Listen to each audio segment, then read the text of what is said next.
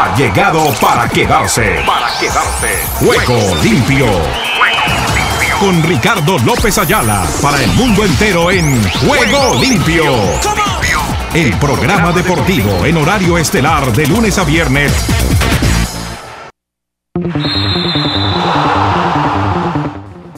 ¿Qué tal amigos, amigas y oyentes de Juego Limpio, el programa deportivo para Iberoamérica y el mundo? ¿Qué tal, qué tal, qué tal?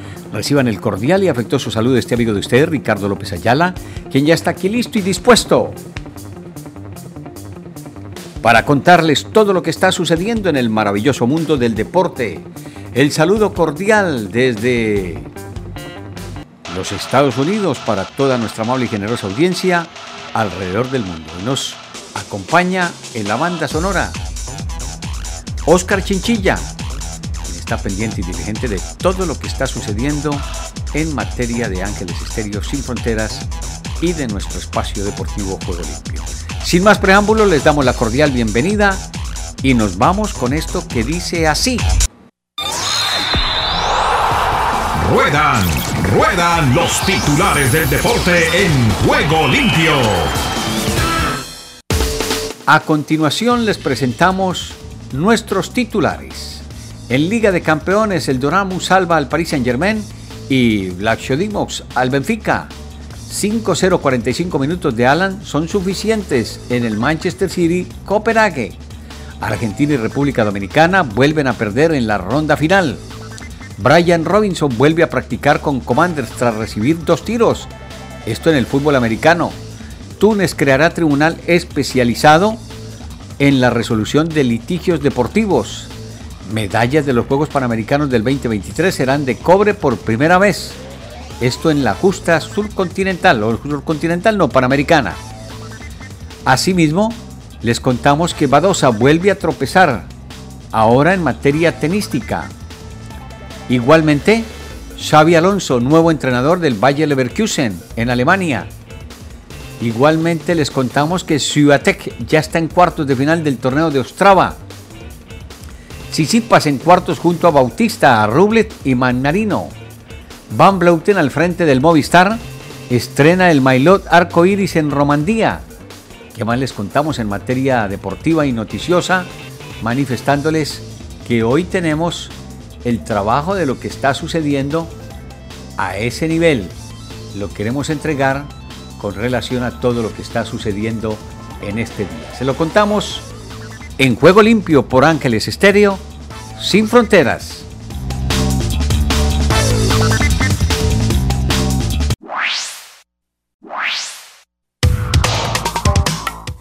¿Qué tal amigos? Un abrazo, un saludo desde Madrid para los oyentes de Juego Limpio.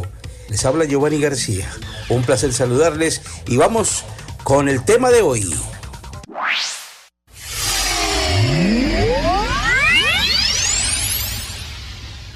Seguimos. Mientras el Madrid goza y disfruta de un gran manejo de su situación económica, de sus títulos, dos grandes como el United y el Inter están hundidos. El United, humillado por el Manchester City, 6-3 el partido a propósito del domingo, y el Inter, también humillado, mal el Inter, de Milán. El gran campeón el año pasado ahora está de capa caída. Y son ricos. Lo sostienen fondos extranjeros. Ustedes saben que el United es de un fondo americano. Y el Inter lo habían comprado los chinos, los singapurenses y demás. Y bueno, están en ese negocio, siguen ahora los americanos, pero por más dinero que tengan no tienen manejo. Es que no tienen sabiduría para manejar clubes grandes. Pueden ganar y al otro día se van al suelo se hunden porque no saben manejar ni la grandeza. El United hace muchos años está derruido. Está en este momento fuera de Champions y de Europa League en la clasificación de la Premier. Humillado.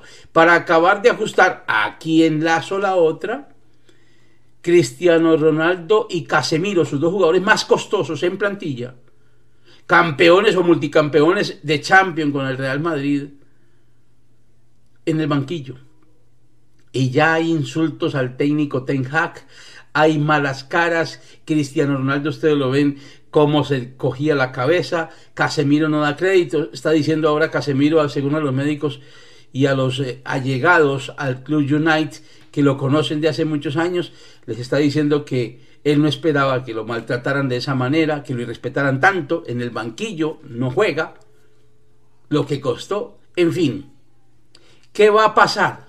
No sabemos. Pero el United como siga así tenderá a desaparecer.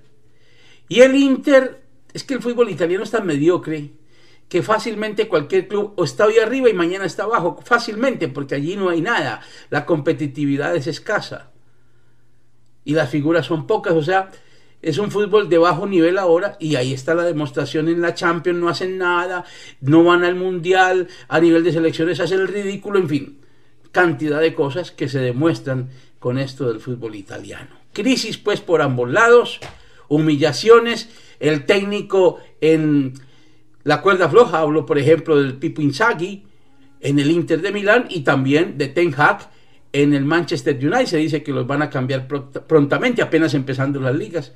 Es una verdadera vergüenza. Sigo con más consideraciones. El caso de Pep Guardiola, hablando de entrenadores, a veces es un hombre que exagera y a veces es un hombre que es muy sabio. Yo sigo insistiendo que Pep Guardiola, si no fuera tan, tan anti-español, sería amado por los españoles pero es que es anti-español, además es antipático, antipático a la hora de hablar de España, hablar del fútbol español. Pero él tiene cosas que son razonables. Por ejemplo, le preguntaron en la rueda de prensa que quién era mejor, si Haaland, que ha hecho un hat-trick, que lleva nueve goles en la liga inglesa, en la Premier, el goleador, tal, tal, tal, y bueno, todo lo que ustedes saben. La película de Haaland. Sí, ese es un matador, punto. Pero vamos a ver hasta cuándo no se lesiona porque se lesionará, seguramente que se va a lesionar. Siempre ha tenido ese problema. ¿Qué sucede? Que le preguntan, bueno, Haaland es mejor que Messi. O está a la altura de Messi. Y le dice con una sabiduría Guardiola, el periodista, y a todos en la rueda de prensa, mire, Haaland necesita de todos sus compañeros para hacer goles. Necesita al equipo para hacer goles, para ser goleador. Messi solo ganaba partidos. Messi solo los podía hacer y definir y hacer. Messi se bastaba solo. Es la diferencia entre el rey del fútbol de los últimos años y el otro que es un simple goleador. Maravillosa respuesta. Hay que decirlo con toda claridad. Sabio, muy sabio Pep Guardiola en ese asunto. Y el equipo pues sigue reinando, aunque por sus problemas al comienzo de puntos está de segundo tras el Arsenal, que es el puntero de la Premier, pero bueno, esto es de largo aliento, el campeonato va por todo un año. Sigo con más noticias.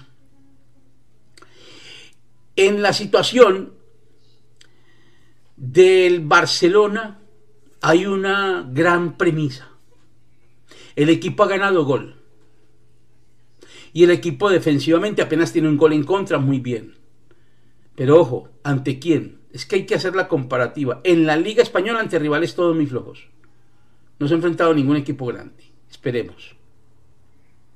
Allí están tirando campanas al vuelo. ¡Oh! Es que qué equipo, qué super equipo. Es que la Chavineta, que ahora les dio a todos, cuando no es en Argentina, entonces el técnico eh, que hablan de que tiene el equipo volando, pues hablan ahora es de Chavineta para hablar de Xavi Hernández y su Barcelona.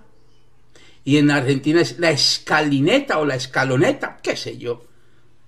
Se inventan unos términos rarísimos estos periodistas de Barcelona, pero bueno. No se ponen a analizar que le ha ganado primero a los más débiles de la liga en España, primero. Segundo, esos equipos no tienen gol. Entonces ahí está la diferencia. Un solo gol en contra y cantidad de goles a favor y tienen a Lewandowski, que es el goleador. La principal causa de la mejoría de gol se llama Robert Lewandowski. Eso sí, no se lo puede negar nadie. Es un jugador completísimo. Armador, entrador, sale bien, se desmarca bien, remata como los dioses, es rapidísimo. Es un jugador que todavía a la edad que tiene, tiene 34 años, es un jugador que le puede dar mucho rendimiento al Barcelona. Le va a dar muchísimo en los dos o tres años que tenga ahí. Es un gran jugador y un gran goleador. Pero ojo, ya en la Champions se le vio el cobre. Perdió con el Múnich, jugó a nada. Su defensa floja. Ha estado mostrando muchas debilidades en la Champions. El equipo, vamos a ver esta semana cómo le va, porque hay Champions. Entonces, estos se van y se lanzan de una vez. Uy, va a ser el campeón de todo. ¿Campeón de qué? Falta muchísimo. Espérate que se enfrente a los grandes. Que se enfrente al Real Madrid, que se enfrente al Atlético de Madrid. En fin, vamos a ver, es que todavía le faltan cosas. Y ese equipo es imperfecto. Yo sigo pensando que es un equipo muy débil en defensa. Miren ustedes, ¿a quién le ganó? Y con una defensa totalmente improvisada porque los titulares están todos lesionados. Y entonces, ¿qué va a pasar? Esperemos que se enfrente a los grandes a ver qué sucede. Esperemos. Esto no es de tirar campanas al vuelo como hacen en Barcelona con el equipo culé, que está en crisis económica, grave crisis, todos los días se quejan más. Y fuera de ello, su equipo está mejorando en conceptos colectivos, que lo repito, va muy bien, lo que es la posesión, lo que es el juego de posiciones, lo que es la entrada y la salida en juego, lo que es el toque corto y el cambio de velocidad, lo que es el cambio de dirección, lo que es el cierre, el repliegue, lo que son las transiciones rápidas en ataque y en defensa, en fin, todo lo está mejorando. Yo no digo que no. Lo analizo como un analista de fútbol. Pero individualmente es un equipo que tiene jugadores todavía muy flojos, muy débiles, jugadores que no dan la talla para estar en una competitividad como la Champions a gran altura. Esperemos a ver cómo le va en esto de la Champions. Sigo.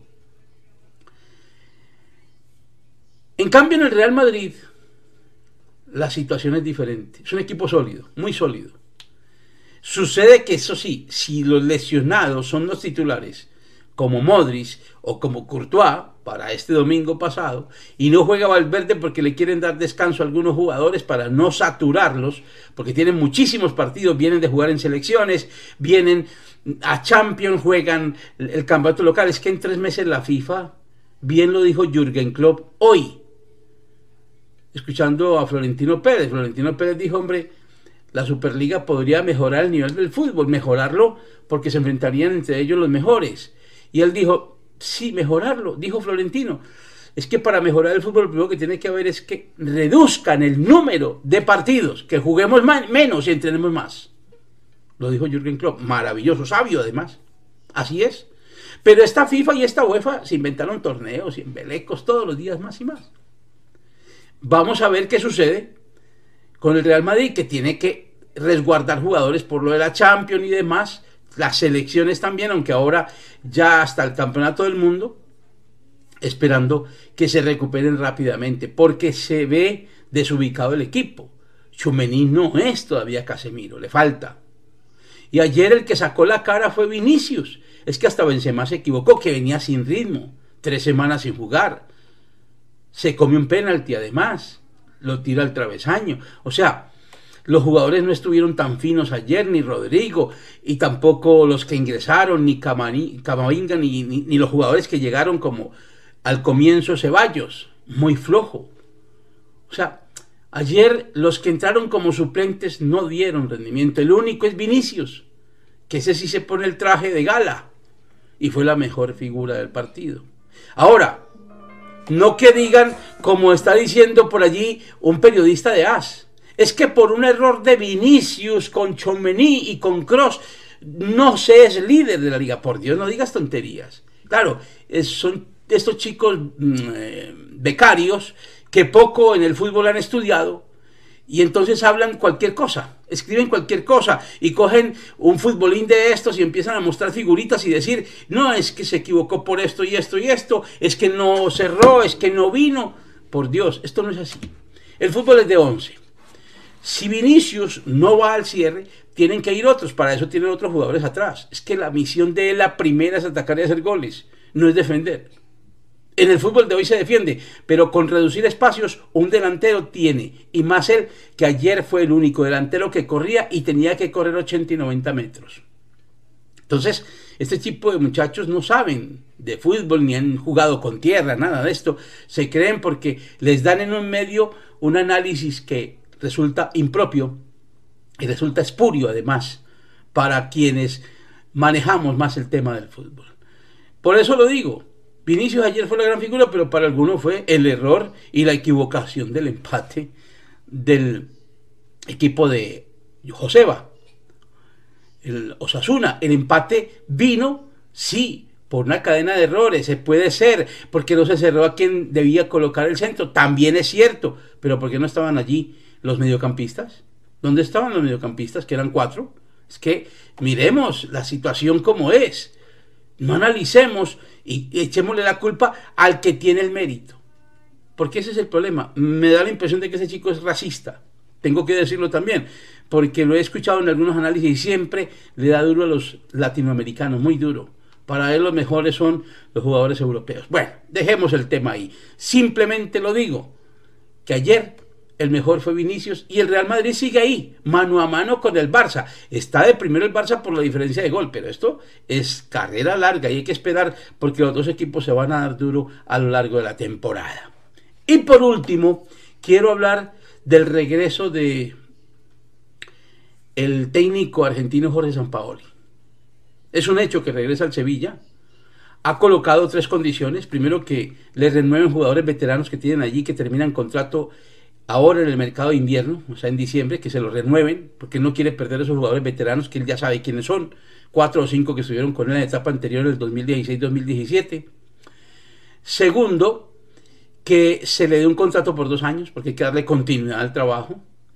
Y tercero, que es fundamental también, que no le exijan ahora a Champions, que van paso a paso. Primero hay que sacarlo de donde está, está a un punto del descenso.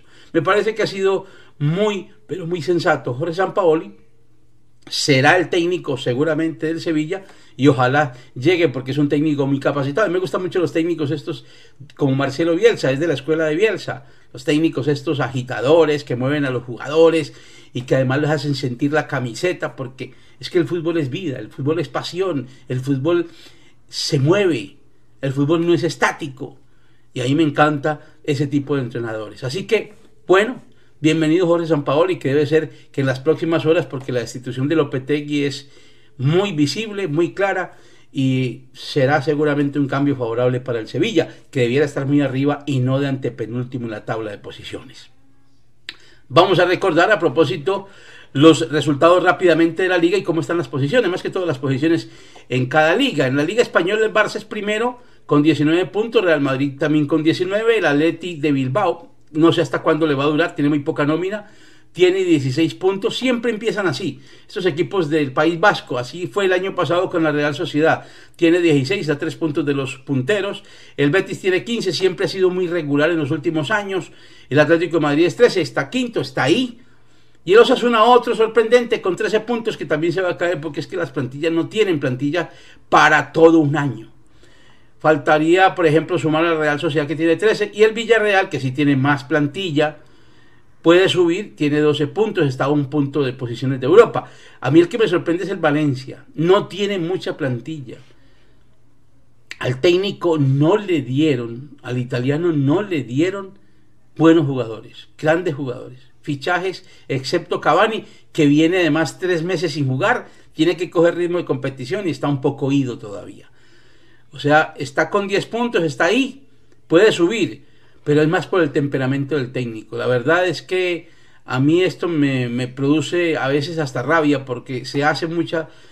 Eh, se marca mucho la ilusión de un técnico como Genaro Gatuso, pero la verdad es que se vive más de lo que es él emocionalmente que de la calidad de los jugadores que tiene. Esto en cuanto a los jugadores, pues, y a los clubes.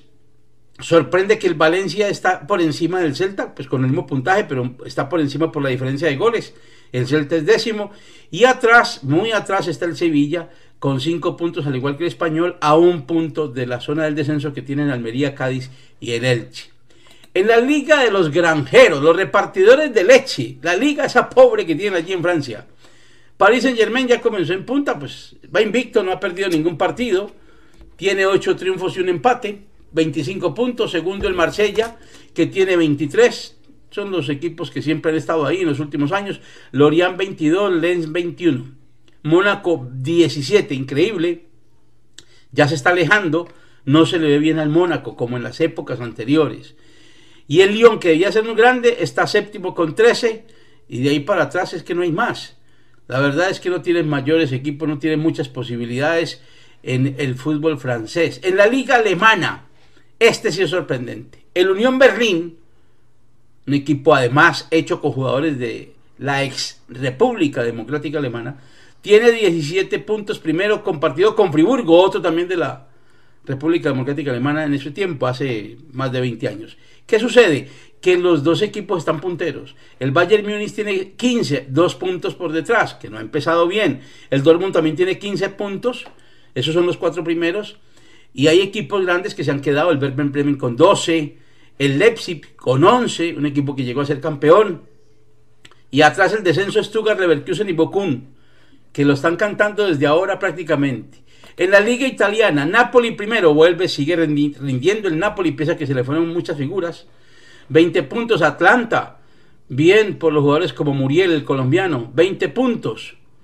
Lazio 17, tercero, Milán 17. Un equipo que, hombre, después de ser campeón, pues podía estar más arriba, me parece que se ha quedado un poco. El Udinese 16, la Roma 16. Esos son los seis primeros equipos. ¿Y dónde está el Inter? Que fue también campeón de Italia, 12 puntos. Sassuolo 12, Juventus 3, está por delante la Juve con 13 puntos. Muy irregular el campeonato italiano, muy irregular. La verdad que estén por encima el Atlanta, la Lazio, que era nada el año pasado, el Udinese, y aún la Roma, si tienen ahora a Dybala, pero tampoco es que sea gran cosa. Y estén equipos mucho más grandes, de mejor plantilla como el Inter y la Juventus, por debajo me parece sorprendente. Y en el descenso el Elas Verona, Cremonese y Sampdoria, que se podrían ir al descenso porque comenzaron muy mal. Y por último, en la Liga Premier, la Liga del Dinero, la Liga de las Libras Esterlinas, la Liga Millonaria. Arsenal 21, sorprendente, ¿no? El equipo de Arteta. Con 20 el Manchester City, el 17 el Tottenham, Brighton 14. Son los cuatro primeros. Sorprende todo, menos el City. Que Tottenham esté otra vez arriba, el Tottenham. Cuando estuvieron a punto de echar a Antonio Conte. El Arsenal con 21, el 14, con 14 puntos cuarto el Brighton, ya es mucha diferencia, 7 puntos entre el primero y el cuarto es demasiada diferencia. Y el Brighton, un equipo sorprendente, que es herencia del técnico ahora que tiene el Chelsea, que fue el que reemplazó al técnico que destituyeron hace 15 días. 13 tiene el Chelsea 15, el Manchester United tiene 12 puntos, está a 9 ya de la punta. Newcastle, el equipo de los millonarios, el nuevo millonario tiene 11, a 10 del Arsenal. Y bueno, Liverpool, 10 puntos abajo. El único el Luis Díaz que responde bien. Los demás flojísimo, muy flojo el comienzo. Apenas han ganado dos partidos, han empatado cuatro. ¿Por qué? La defensa es flojísima. El último partido 3-3. Liverpool sigo pensando que no trabaja bien su defensa. Respeto mucho a Klopp, lo admiro, habla como un sabio, pero creo que se equivoca. Y lo mismo que Guardiola. Guardiola también tiene su problema en defensa. Son equipos de mucho ataque, pero de poca defensa. Wolves tiene 6, Nottingham tiene 4 y Leicester está de último con un solo punto. El Leicester, que llegó a ser campeón hace unos años. En fin, esto es el resumen pues, de las ligas europeas, esperando a ver qué sucede esta semana con la Champions. Estaremos hablando de ello para rematar la semana. Que la pasen bien. Les habló Giovanni García.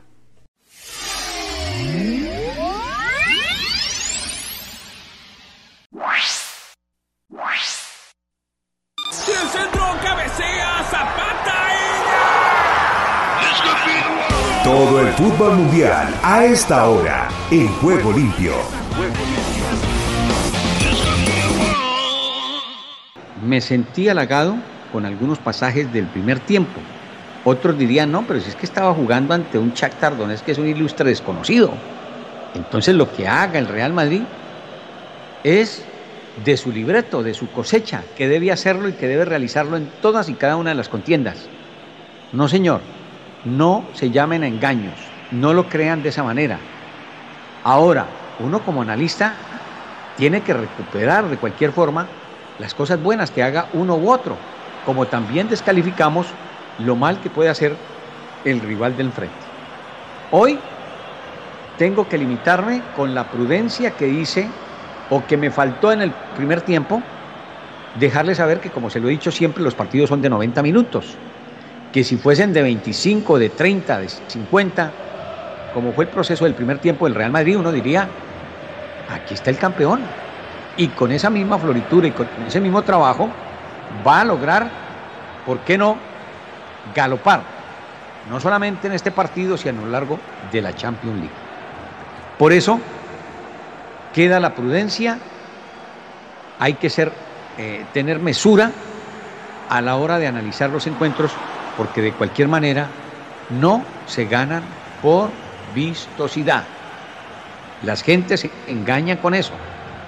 Ven a primera vista el buen mozo, el elegante, el bien trajeado, afeitado, perfumado, y se van encantadas las niñas. Pero cuando ya se tratan a distancia, es una cosa. Pero cuando vienen de persona a persona o ya a interactuar, es donde a lo mejor ya esa presencia que se tuvo a través del contacto telefónico y demás no es el mismo el que puede uno desarrollar. Por eso hoy quiero comparar de esa manera lo que ha sido el primer tiempo del Real Madrid y lo que deja para el segundo. Al final, los tres puntos están en la alforja. Y eso para el que no desmenuza las acciones, puede decir, no hay problema, ganamos. No importa si bien o mal, pero ganamos. No, en el Real Madrid no se puede aspirar y esperar, como lo mismo que pasa con el Barcelona, con el Manchester City y con la gran mayoría de equipos que están participando en la Champions League. No solamente tienen que ganar, sino gustar. ¿Y de qué manera?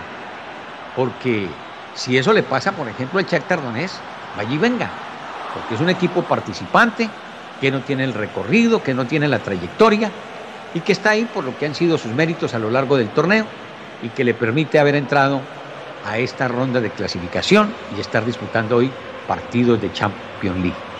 Pero también hay que darle el mérito a esa escuadra que no tiene las charreteras, la prestancia, la fama, el recorrido, el manejo a través de redes sociales y demás, como las tiene un Real Madrid, un Barcelona o cualquiera otra de las escuadras participantes con mucha trayectoria y con, con sabidas participaciones y demás en cuanto al fútbol se refiere.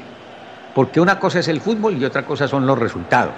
Si nos vamos evidentemente a los resultados, pues vemos los resultados, se ganan los partidos, se empatan o se pierden.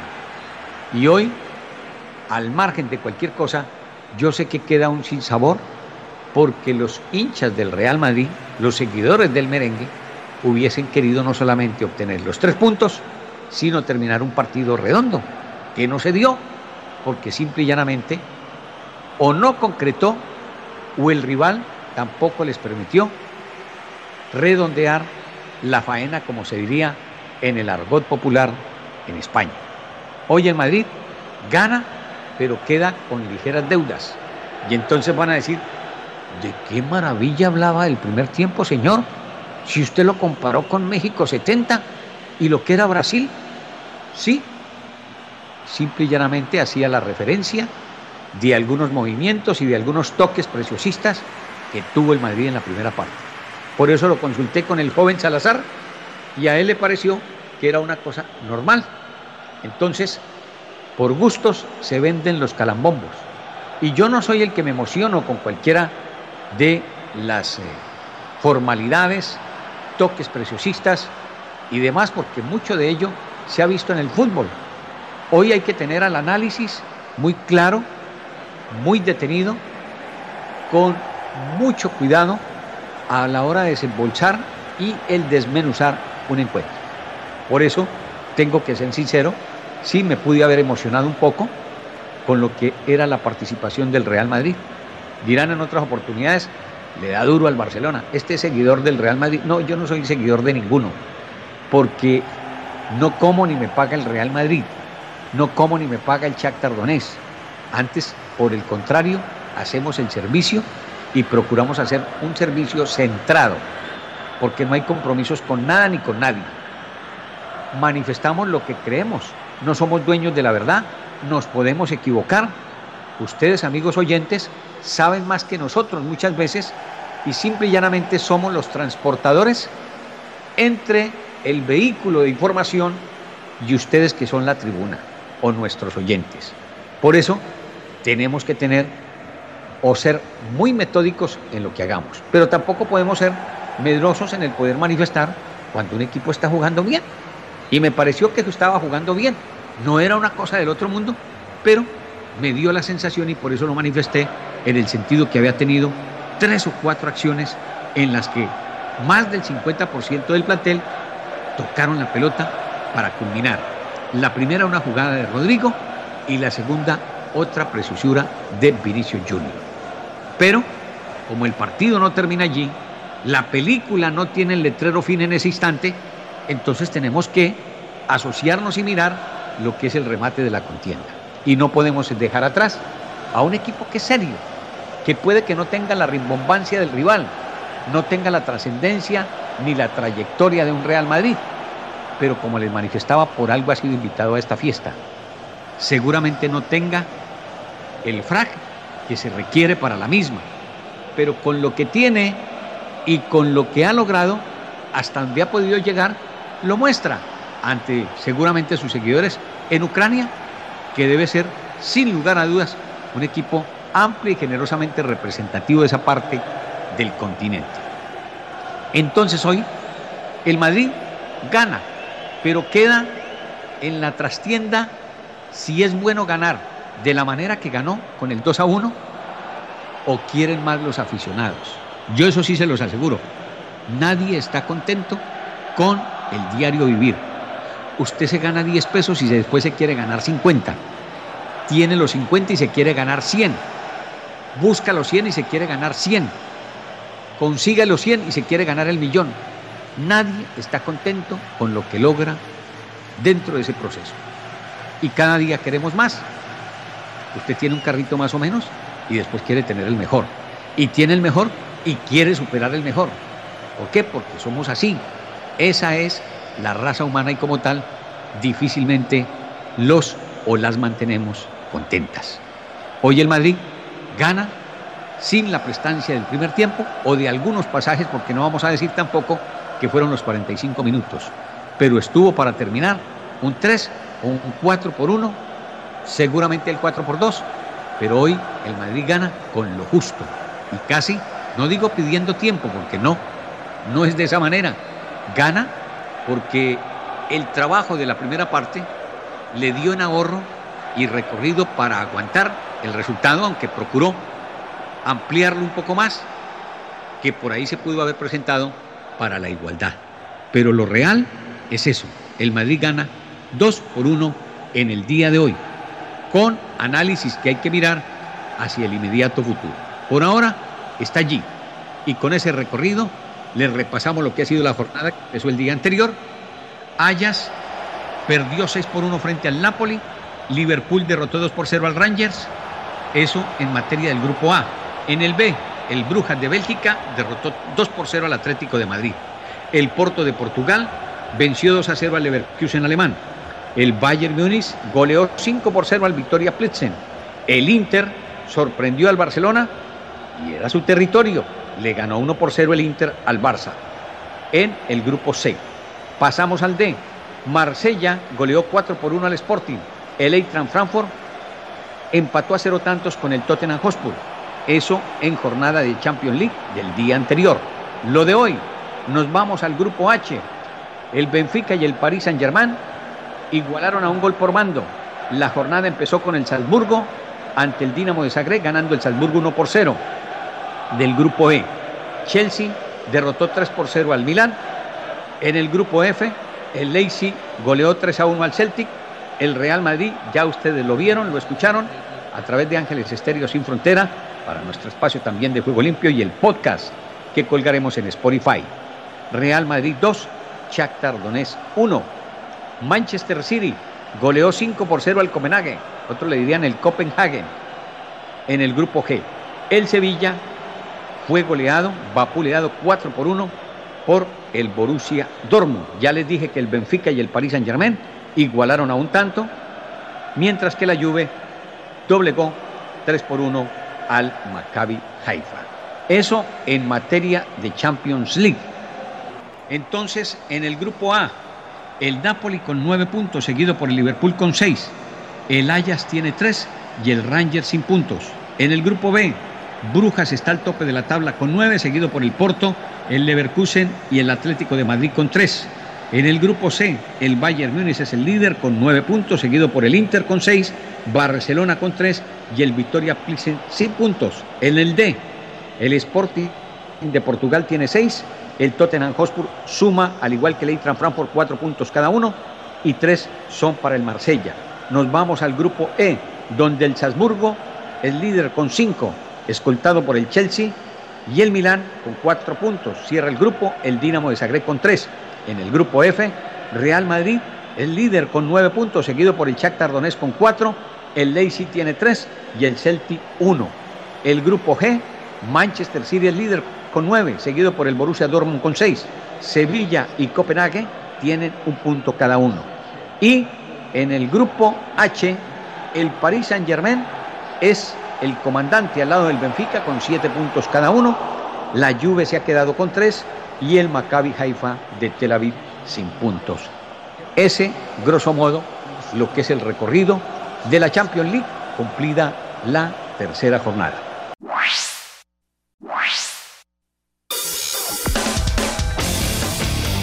Argentina Deportiva, bienvenida a Juego Limpio. ¿Qué tal Ricardo y amigos de Juego Limpio? Bienvenidos a la información deportiva desde el sur del continente, aquí en la República Argentina. Estamos hablando de los Juegos Sudamericanos porque Sonia Boaluso y Evelyn Silvestro ganaron la medalla dorada en remo y la cordobesa Malena Santillán de 14 años se impuso en natación. Este binomio integrado por Sonia Baluso y Evelyn Silvestro obtuvo la medalla de oro en la categoría doble par de remos cortos peso ligero femenino de los Juegos de Sur que se llevan a cabo en la ciudad de Asunción, Paraguay. La novedad de este día fue el seleccionado argentino sub-20 que perdió con Chile por 1 a 0 en el debut de los decimosegundos Juegos Sudamericanos Asunción 2022. El equipo de Javier Macherano cayó a 4 minutos del final del partido disputado en la ciudad de Luque por el gol de Nicolás Matamoros. La Argentina perdió a 4 minutos del final ante el seleccionado chileno. Tigre y Sarmiento empataron 2 a 2 en Junín en el marco de la vigésima tercera fecha de la Liga Profesional. Javier Toledo puso en ventaja a Alberti. Blas Armoa y Facundo Collidio marcaron para el matador y Luciano Gondou decretó la igualdad final. 2 a 2 el resultado final. Y hablando del torneo clausura de la primera D, Yupanqui se quedó con el torneo al empatar 2 a 2 de visitante con defensores de Cambaceres y jugará la final por el único ascenso a la C con Centro Español, ganador del pasado Apertura. La última fecha fue muy emocionante con tres equipos con posibilidad de salir campeón, Cambaceres, Yupanqui, que jugaron entre ellos, y Lugano, que superó 3 a 2 a Central Ballester e igualó el primer puesto, pero tuvo menos diferencia de gol. Y Vélez Arfield le ganó por la mínima a Banfield en el marco de la vigésima tercera fecha de la liga profesional y consiguió su tercera victoria en el torneo, todos como local, con un escenario atrás del arco por los recitales de Daddy Yankee y Duki, el Fortín no dio un gran show de fútbol, pero cumplió con lo que debía hacer. Lucas Hanson de cabeza, tras centro del juvenil Gianluca Prestiani, anotó el único gol del partido. Y hoy, Independiente, envalentonado por las cinco victorias consecutivas en el torneo local, recibirá a Central Córdoba de Santiago del Estero en la continuidad de la vigésima tercera fecha de la Liga Profesional. El partido se jugará desde las 21.30 en el estadio Ricardo Bocini de Avellaneda con arbitraje de Andrés Merlos. Y River Play recibirá hoy a las 21.30 a Estudiantes de La Plata que estrena director técnico interino tras la salida de Ricardo Zielinski con la intención de sumar un nuevo triunfo que lo acerque a la clasificación a la próxima Copa Libertadores de América, tener su chance de ganar la liga profesional y darle una alegría a su gente que no lo ha visto brillar en el Monumental. Y bien Ricardo, esta es toda la información del músculo aquí en la República Argentina. En Ángeles Estéreo y para Juego Limpio, Rubén Darío Pérez.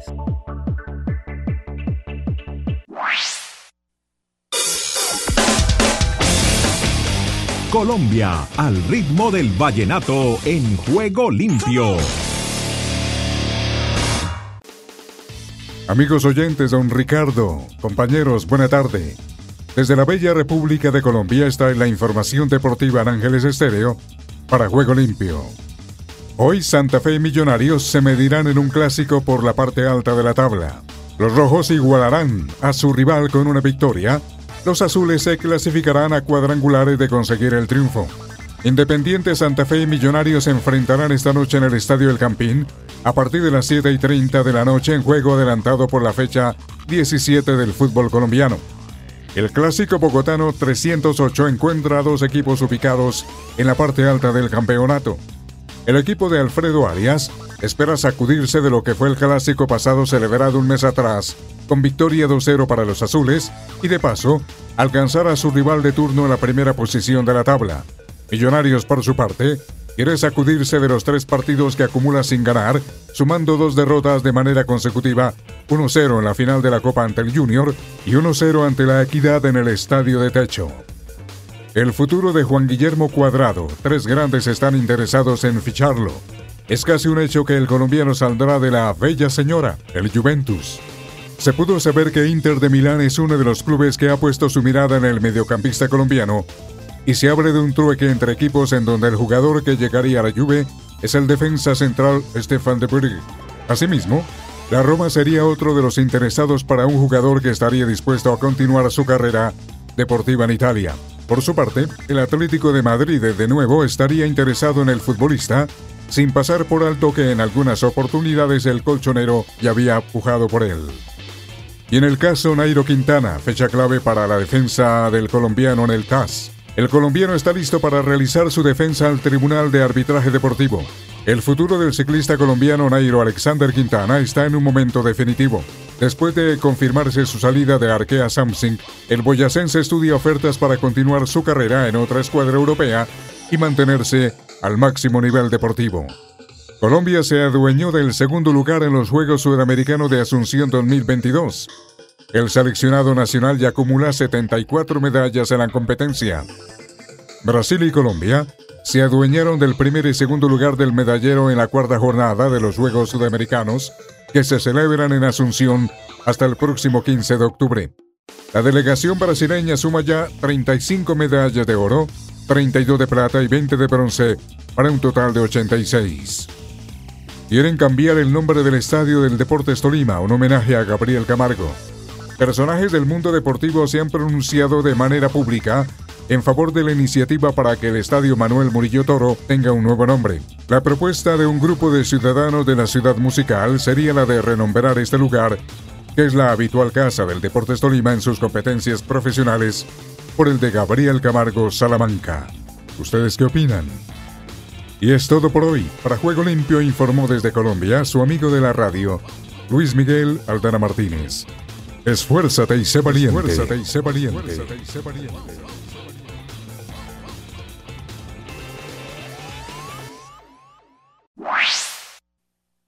Estados Unidos con todos los deportes en juego limpio.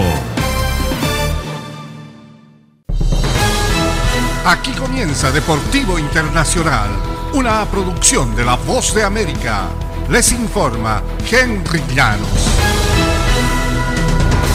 En el béisbol de grandes ligas, Aaron Judge hizo simplemente un swing preciso y poderoso, luego sonrió mientras trotaba por las bases. Cuando estaba por completar la vuelta, sus compañeros se alejaron un poco para que pisara el plato en solitario.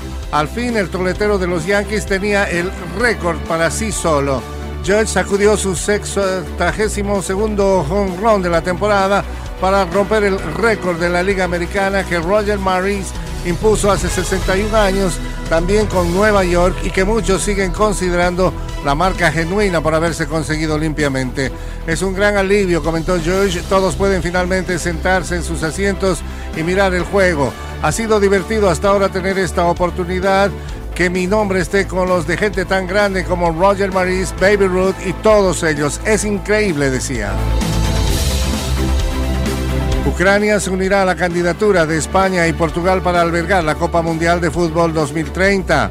Una persona al tanto de los planes informó que Ucrania ah, anunciará y formalmente hoy miércoles en la sede de la UEFA en Nyon, Suiza, España y Portugal llevan más de tres años trabajando en su candidatura conjunta. La persona pidió no ser identificada. El presidente de la Federación Ucraniana de Fútbol, Andriy Pavelko, confirmó que viajará a Suiza para el anuncio, pero declinó revelar detalles sobre el proyecto. El diario británico The Times de Londres fue el primer medio en informar que Ucrania se unirá a la candidatura de España y Portugal. Ucrania fue co-sede del Campeonato Europeo en 2012 en cuatro ciudades, incluyendo Donetsk y Charkov, ciudades que fueron ocupadas por Rusia esta temporada. En el fútbol internacional, el Inter ha pegado primero en lo que se considera la batalla por el segundo sitio del grupo C de la Liga de Campeones. Hakan Kalanoglu consiguió el único gol del partido en el primer tiempo y el conjunto italiano superó ayer martes 1-0 al Barcelona para colocarse en el segundo puesto de la llave detrás del Bayern de Múnich que parece haberse escapado en la cima. Al igual que el Bayern, el Napoli siguió impresionando mientras que Brujas hilvanó sorpresivamente su tercer triunfo. Tanto el Inter como el Barcelona sufrieron la invalidación de un tanto. El conjunto español estrelló además un balón en uno de los palos del arquero y tanto jugadores como el técnico se quejaron de la invalidación de ese tanto. Y hasta aquí Deportivo Internacional, una producción de La Voz de América.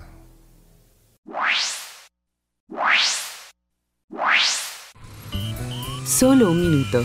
El apóstol Pablo vivió en un tiempo cuando la sensualidad, la búsqueda del placer y la rebeldía contra Dios estaban generalizadas. Como respuesta, escribió cartas instando a los cristianos a no imitar los caminos del mundo.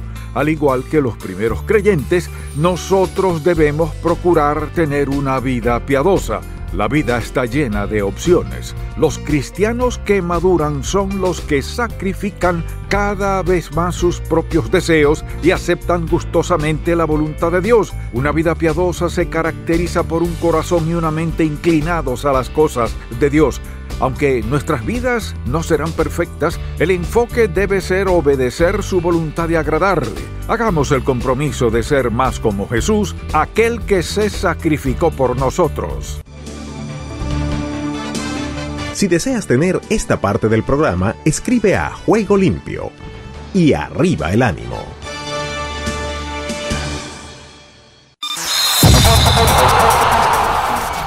Todo lo bueno tiene su final. Hasta aquí hemos llegado con Juego Limpio. De lunes a viernes. ¿Para qué más?